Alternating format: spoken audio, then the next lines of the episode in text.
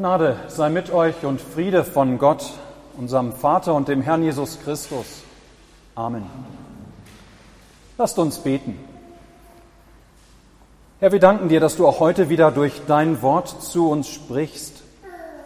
Schenke uns offene Ohren und Herzen, dass wir deine Anrede richtig verstehen und dass wir uns durch diese Anrede ausrichten lassen in unserem Leben hin zum ewigen Leben. Amen.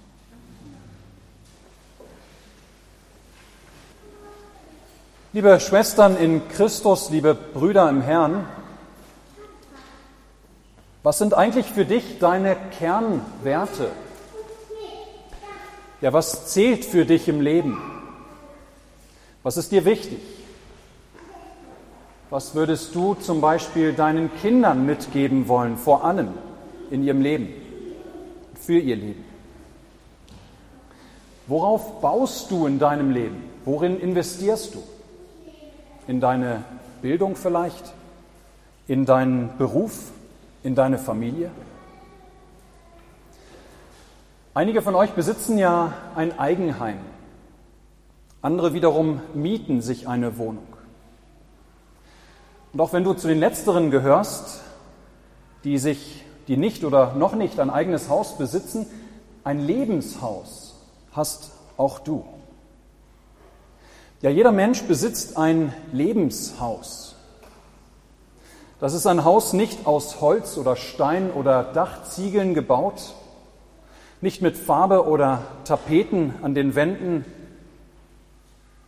Nein, ich rede von dem eigenen Lebenshaus, das gebaut ist aus den Werten, die man hat, gebaut aus den Einstellungen zum Leben, gebaut aus Kultur und Sprache, gebaut aus den Geschichten, die der Mensch erlebt hat, Erfahrungen, prägende Erlebnisse und so weiter. Jeder Mensch hat sein eigenes Lebenshaus. Warum tust du die Dinge, die du tust, wie du sie tust? Warum ist dir wichtig, was dir wichtig ist? Was hast du erlebt in deinem Leben? Was wurde dir mitgegeben von anderen? Und an welcher Stelle hast du vielleicht selbst noch um oder angebaut oder investiert? Ja, all das macht dein Lebenshaus aus. Das alles bestimmt, wie du lebst, wie du dich fühlst, wie du dich entscheidest, wie du auch auf ganz unterschiedliche Situationen reagieren wirst und wie du handelst. Jeder Mensch hat sein eigenes Lebenshaus. Wenn wir jung sind, dann bauen vor allem noch andere an diesem Haus. So haben zum Beispiel zu deinem Lebenshaus deine Eltern und deine Familie ganz wichtige Steine und Mauern beigesteuert. Auch die Zeit, in der du aufgewachsen bist und auch der Ort deiner Kindheit, ja, das hat dich wesentlich geprägt. In der Kirchengemeinde, in der Schule und in der Ausbildung wurden dann weitere Steine gelegt und Mauern gezogen. Aber so wie du älter geworden bist, hast du dann immer mehr und mehr auch selbst bestimmt, wie dein eigenes Lebenshaus aussieht, damit es auch zu dir passt, damit du dich darin wohlfühlst. Unser Lebenshaus ist niemals fertig. Du selbst natürlich, aber auch beispielsweise dein Ehepartner, deine Familie, deine Freunde, dein soziales Umfeld, deine Gemeinde. Sie alle sind daran beteiligt, dass dein Lebenshaus weiter gebaut wird. Hier werden vielleicht Mauern eingerissen, dort werden andere wieder aufgebaut. Da wird dein Haus vielleicht erweitert, an anderer Stelle nochmal neu dekoriert. Jeder möchte für sich natürlich das allerbeste Haus. Es soll schön sein, es soll bequem sein, es soll praktisch sein. Ja, in ihm soll es sich gut leben lassen können. Es soll sicher sein und Geborgenheit geben. Es soll vor Diebstahl und Übergriffen schützen. Auch vor Wind und Wetter und Naturkatastrophen, nicht wahr? Das ist gerade ganz aktuell mit der Überschwemmungskatastrophe, wie viele Häuser wurden da nicht zerstört? Ja, jeder möchte gerne ein stabiles, ein gut gebautes, ein funktionierendes Lebenshaus haben, ein Haus, in dem man sich wohlfühlt und in dem es sich bis zum Ende gut leben lässt. Und ihr Lieben, genau an dieser Stelle entsteht die Frage, wie bekomme ich ein gutes Lebenshaus hin? Wie sollte mein Lebenshaus aussehen, dass ich mich darin wohlfühle? Wer sind eigentlich gute Bauherren? Und worauf baue ich? Und was für oder nach welchem Plan und mit welchen Materialien?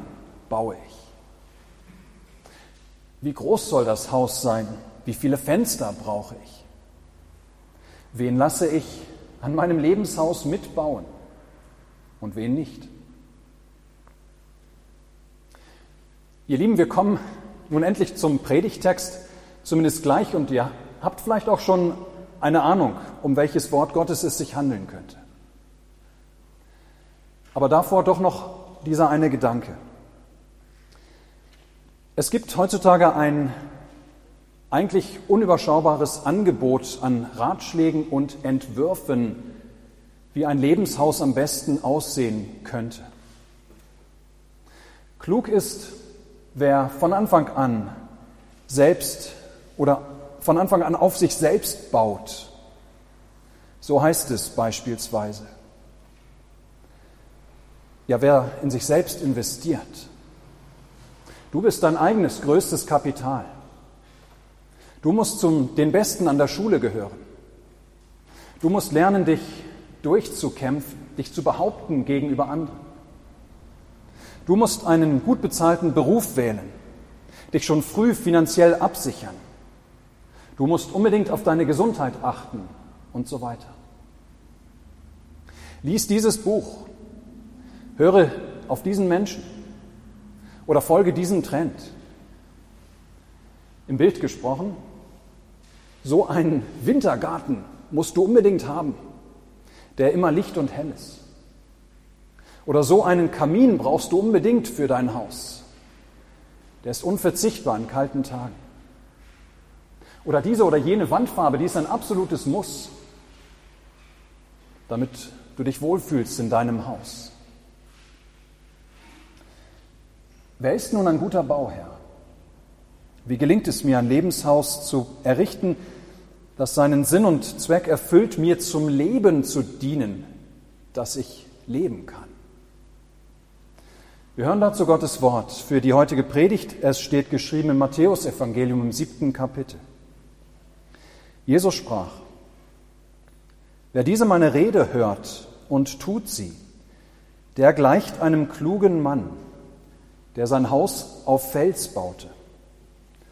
Als nun ein Platzregen fiel und die Wasser kamen und die Winde wehten und stießen an das Haus, fiel es doch nicht ein, denn es war auf Fels gegründet.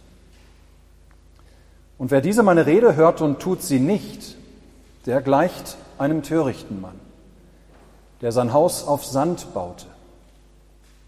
Als nun ein Platzregen fiel und die Wasser kamen und die Winde wehten und stießen an das Haus, da fiel es ein und sein Fall war groß. Liebe Gemeinde, es ist sehr interessant, dass Jesus an dieser Stelle nicht näher auf die Häuser selbst eingeht. Ja, das ist in der Tat bemerkenswert. In dem Vergleich, den er macht, spricht er nicht von den Häusern selbst, ob die groß sind oder klein oder hübsch oder hässlich, ob sie eher funktional sind oder besonders stilvoll. Es könnte sogar sein, dass die beiden Häuser, von denen Jesus spricht, das eine auf Fels gebaut, das andere auf Sand, ja, es könnte sein, dass diese beiden Häuser sich an der Oberfläche sogar sehr ähnlich sehen. Dass die beiden von außen eigentlich kaum Unterschiede aufweisen.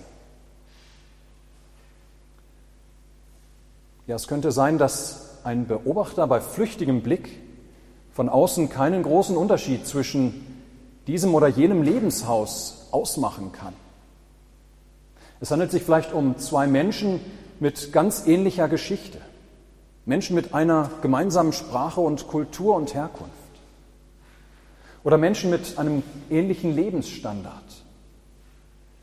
Ja, man, man erkennt beim Blick vom Außen nicht unbedingt einen großen Unterschied zwischen diesem und jenem Lebenshaus und Lebensentwurf. Was könnte auch sein, dass diese beiden Häuser, von denen Jesus spricht, dass sie sich grundsätzlich unterscheiden voneinander. Dass sie ganz unterschiedlich gebaut sind, aus unterschiedlichen Materialien, in einem jeweils anderen Stil. Das eine ist vielleicht groß, eine Villa, das andere eine Einzimmerwohnung. Das eine bunt, das andere vielleicht eintönig.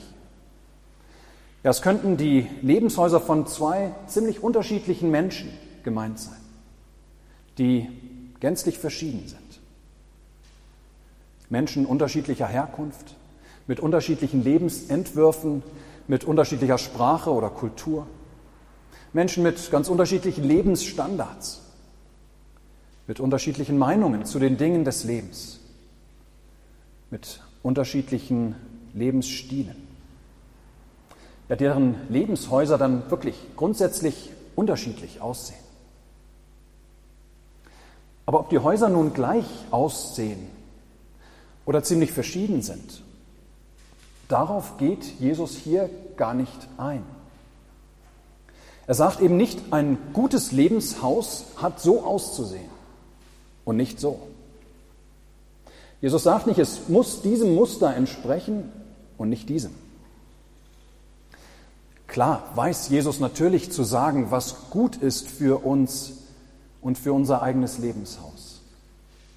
Aber in unserem heutigen Predigtwort geht es Jesus um etwas ganz anderes. Und zwar, gemessen wird ein Haus.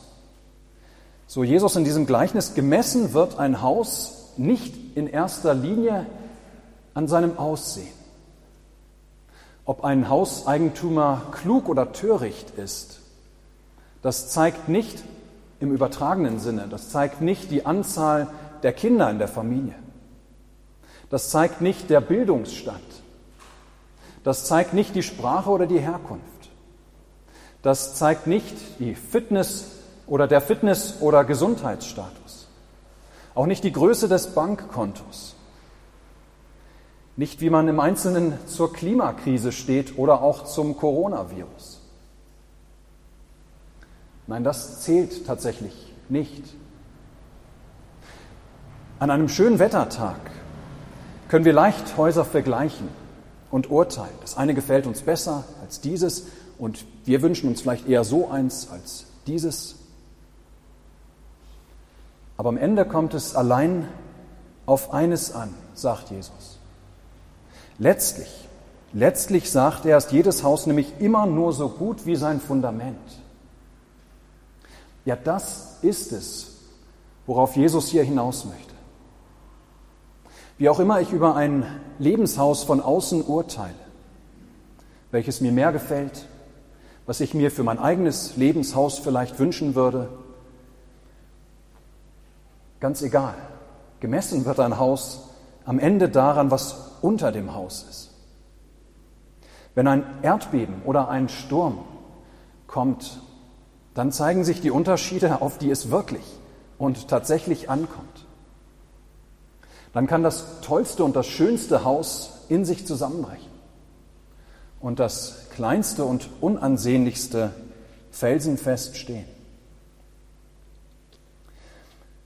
Ja, wirklich töricht wäre es, sagt Jesus, wenn ein Mensch Millionen Euro in, einen, in ein wunderschönes Haus stecken würde, mit wunderbarer Einrichtung, alles vom Feinsten, wenn dieser Mensch die neuesten Haushaltsgegenstände hätte und den wunderschönsten Blick von der Terrasse. Wenn aber dieses Haus auf Sand gebaut ist, dann gehen seine Bewohner über kurz oder lang auf eine Katastrophe zu. Und ihr Lieben, täuschen wir uns nicht. Irgendwann kommen die Stürme, der Regen und die Fluten immer. Ja, es ist ein Fakt unseres Lebens, dass es immer wieder Stürme gibt. Und keiner bleibt vor diesen Stürmen verschont. Jesus sagt ja hier eben nicht, dass bestimmte Menschen, Christen vielleicht, keine Angst zu haben brauchen vor Stürmen, dass sie keine Stürme erleben werden. Er sagt bezeichnenderweise ja auch nicht, dass wir möglichst Gebiete finden sollen, wo es keine Stürme und keine Fluten gibt, dass wir dort unser Haus hinsetzen, damit es gewappnet ist vor Sturm, vor Wind und Flut. Nein, solche Orte gibt es nicht, ihr Lieben. Auch Christen sind den Gefahren und den Bedrohungen dieser Welt ausgesetzt, wie alle anderen auch. Auch Christen werden von schweren, werden von schweren Krankheiten heimgesucht. Auch in christlichen Ehen gibt es Streit. Auch Christen können einsam sein oder arm und depressiv. Auch Christen passieren Unfälle. Auch Christen müssen sterben. Ja, ganz leicht wird unser Lebenshaus erprobt, werden unsere Werte und unsere Hoffnungen und unser Lebensmut auf die Probe gestellt. Ganz schnell kann auch der stärkste Mensch sein inneres Gleichgewicht verlieren. Und deshalb, so Jesus, eben weil die Stürme ganz sicher kommen, kommt es immer darauf an, worauf worauf unser Lebenshaus gebaut ist. Jesus spricht über das Fundament, über das, was ein Haus, egal welches, groß oder klein, schön oder funktional, zusammengestückelt oder aus einem Guss, ja, Jesus redet von dem, was so ein Haus stehen lassen wird bei Sturm und Wetter oder in sich zusammenbrechen lässt. Er sagt, wer sein Lebenshaus auf einem falschen Fundament baut, zum Beispiel auf sich selbst, auf den eigenen Verstand, auf die eigenen Kräfte, auf das eigene Können, auf die, eigenen, auf die eigene Gesundheit, auf den eigenen Besitz. Ja, all dieses kann uns schnell wieder genommen werden. Ja, der ist wie einer, der auf Sand baut. Auch wer zum Beispiel sein Lebenshaus auf menschengemachte Ideologien und Weltanschauungen baut,